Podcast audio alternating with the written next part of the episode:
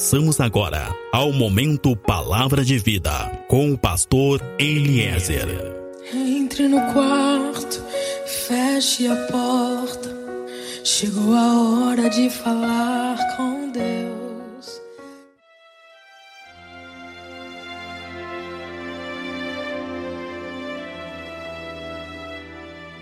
Paz seja contigo, meu irmão, paz seja contigo, minha irmã. Sou pastor Eliezer do Ministério Fonte de Águas de Vida. Meus irmãos, na primeira carta de Pedro, no capítulo 1, no verso 3, Pedro vai nos falar de esperança e de alegria. Pedro fala que existe alegria numa esperança viva. Na verdade, o que Pedro está dizendo é: louvemos a Deus por causa da sua grande misericórdia. Pedro está dizendo que Deus nos deu uma nova vida através da ressurreição de Jesus Cristo. Por isso, nosso coração está cheio de esperança viva. A ressurreição de Cristo enche o nosso coração de uma esperança viva, e essa esperança viva, ela nos dá alegria. Queridos, nós chegamos a um dos principais ou o principal período da vida cristã. Nós chegamos a mais uma Páscoa e, justamente por se tratar do principal período da vida cristã, nós precisamos entender do que se trata realmente a Páscoa. Nós precisamos saber por que é que a Páscoa é a principal celebração do povo judeu até os dias de hoje.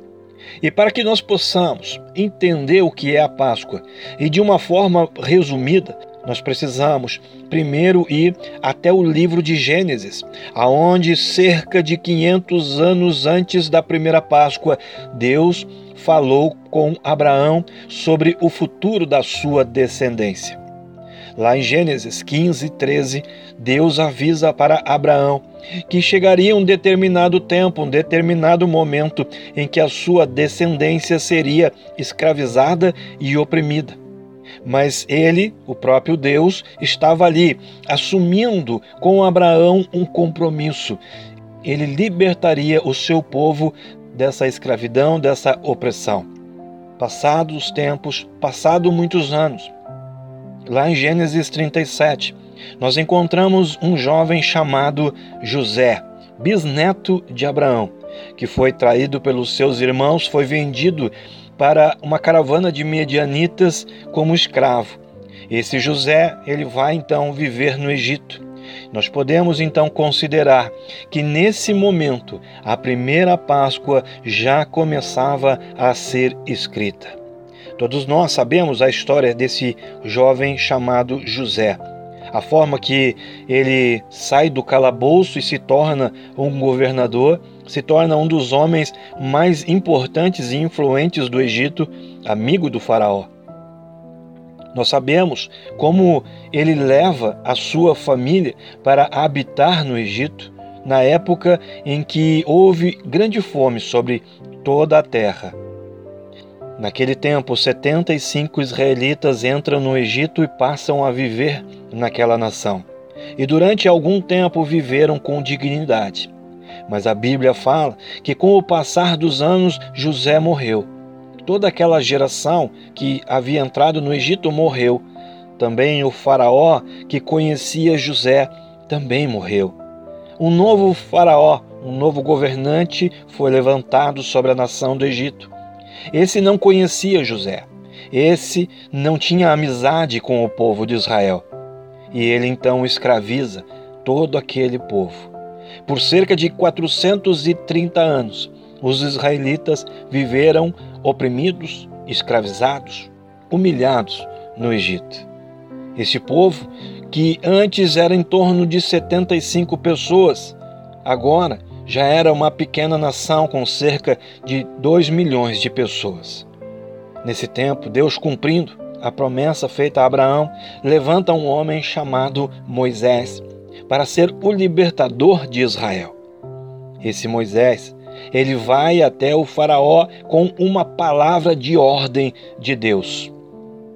Deus, através de Moisés, fala para o faraó: Deixa ir o meu povo. Mas nós sabemos que Faraó rejeitou a palavra, rejeitou a ordem dada por Deus. Então Deus envia sobre a terra do Egito, sobre toda a nação do Egito, nove pragas. Mas a cada praga, Faraó ainda endurecia o seu coração, se negava a libertar os judeus. Então, Deus envia a décima praga sobre a nação do Egito. Sobre toda a nação do Egito houve morte dos primogênitos. A décima praga que Deus envia foi a morte dos primogênitos. Essa foi a última praga. Todos os primogênitos foram mortos, desde os animais até o primogênito dos servos, dos escravos, até mesmo o primogênito, o filho do próprio Faraó. Foi esse episódio, foi essa noite que deu origem à celebração da Páscoa. Toda a nação do Egito estava condenada aonde houvesse uma família vivendo em solo egípcio estaria condenada.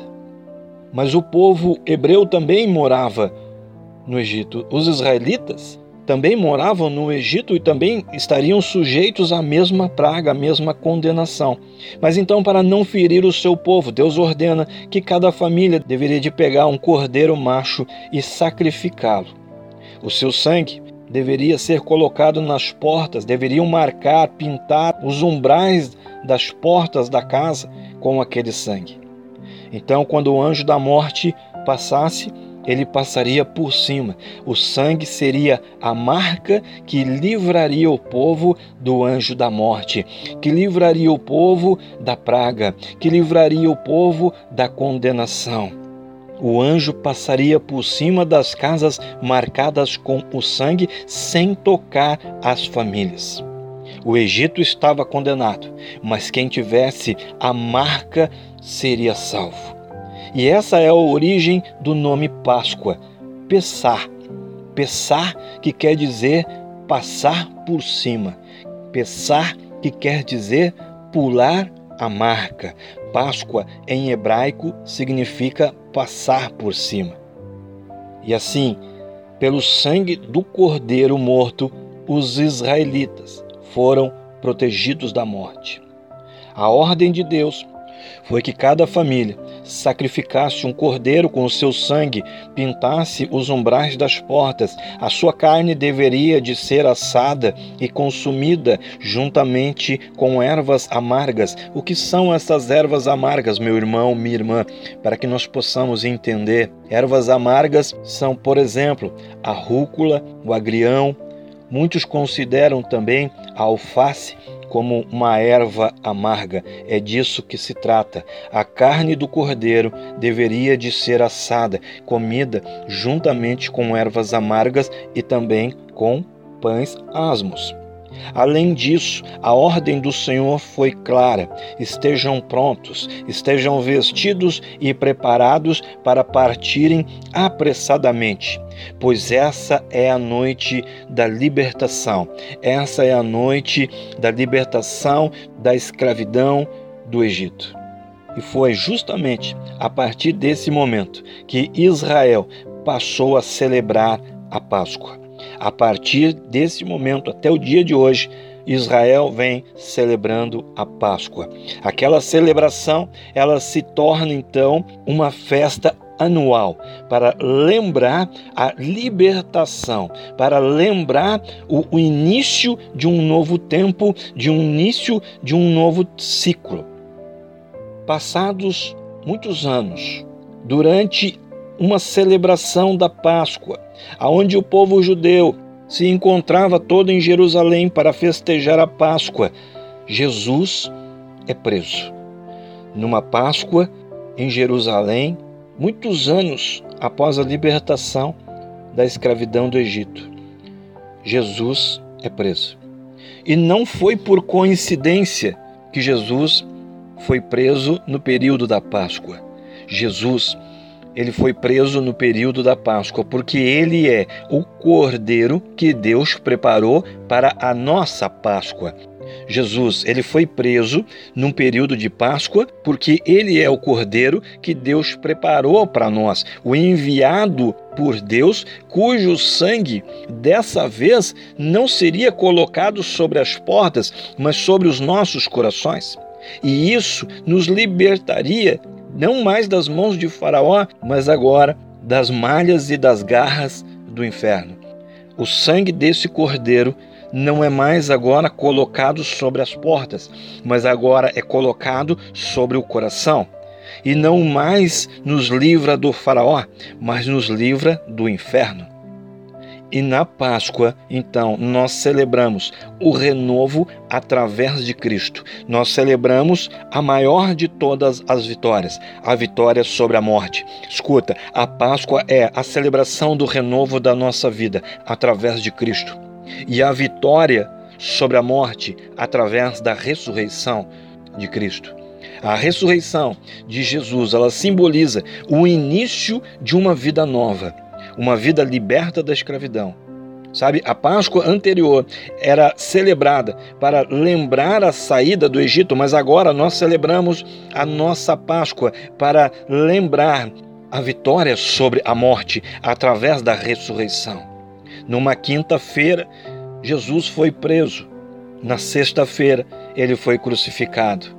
E no domingo, ele ressuscitou. E agora nós celebramos a nossa Páscoa para lembrar a vitória sobre a morte. E anualmente nós celebramos a Páscoa, anualmente nós nos reunimos em família, nós nos alegramos com esse momento da Páscoa, mas nós precisamos entender o verdadeiro significado dessa celebração, o significado de tudo que aconteceu. Nós precisamos entender que a salvação, o perdão, a restauração de Deus na minha e na tua vida, a vida eterna, são as verdadeiras razões da nossa celebração. A salvação, o perdão, a restauração da minha e da tua vida, a vida eterna para nós, são as verdadeiras razões da nossa celebração. Escuta, um cordeiro chamado Jesus nos trouxe libertação, salvação e vida eterna. Agora não há mais condenação sobre nós, porque assim como não havia condenação sobre as casas que estavam marcadas com o sangue do Cordeiro, não há mais condenação contra aqueles que estão marcados com o sangue de Jesus. Foi o sangue deste Cordeiro chamado Jesus que nos trouxe essa possibilidade, essa libertação e essa salvação. Não há condenação para quem está em Cristo Jesus, ou seja, Deus não condena nenhum daqueles que tem a marca do sangue do seu cordeiro. A condenação já foi retirada, a condenação já foi levada. Deus faz passar a condenação.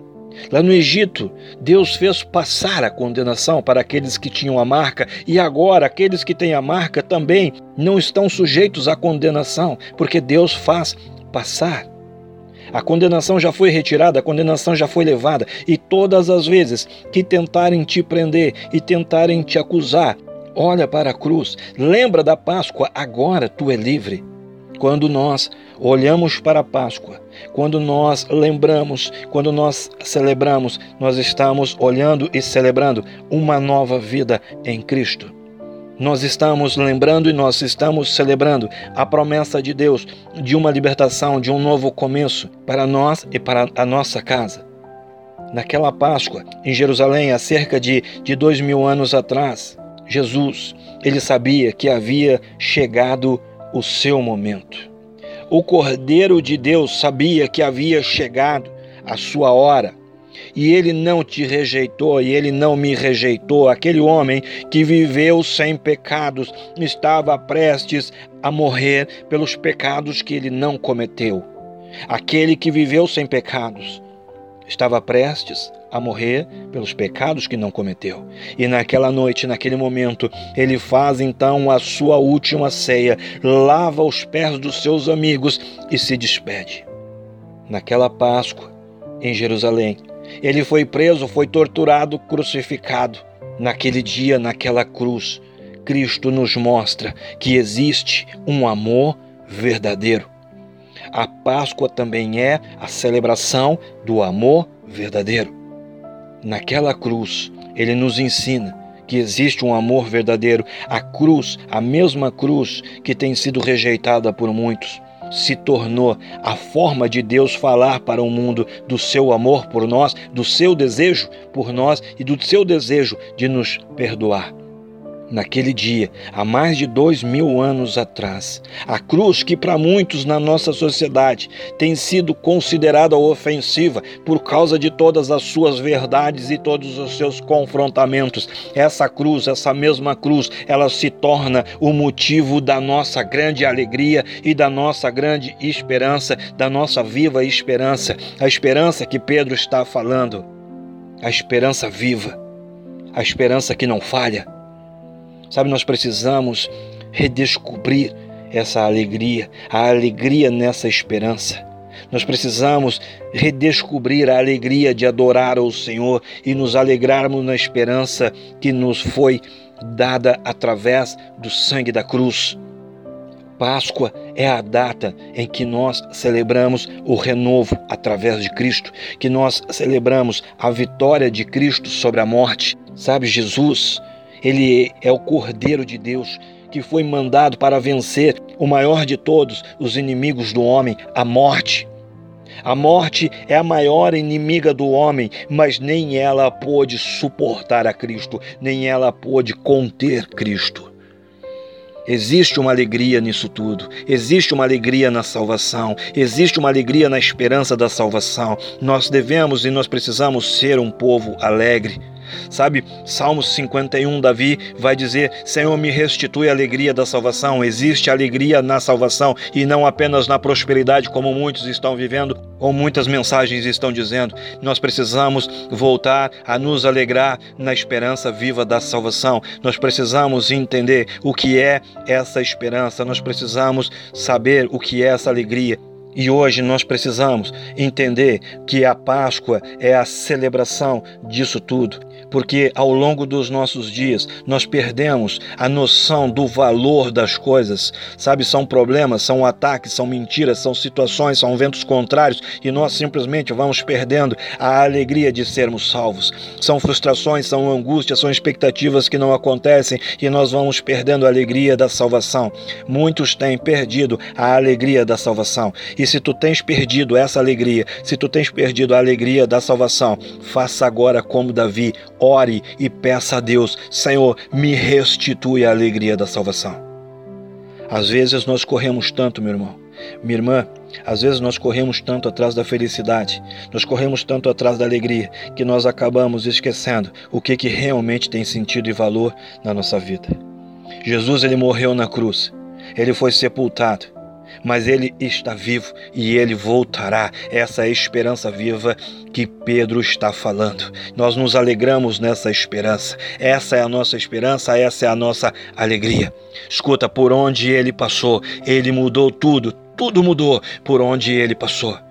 E ainda hoje cativeiros têm sido destruídos, famílias têm sido restauradas, porque ele hoje ainda passa, porque ele hoje ainda está vivo. Milhares e milhares de pessoas têm sido transformadas, milhares de vidas têm sido transformadas. Nós precisamos celebrar diariamente através de uma consciência cristã, através da forma de viver, através da forma de falar, através da forma de agir, refletindo a glória de Deus como espelhos. O mundo ele precisa enxergar a figura de Cristo projetada em nós. Essa é a maior celebração. Aquele cordeiro ele foi morto.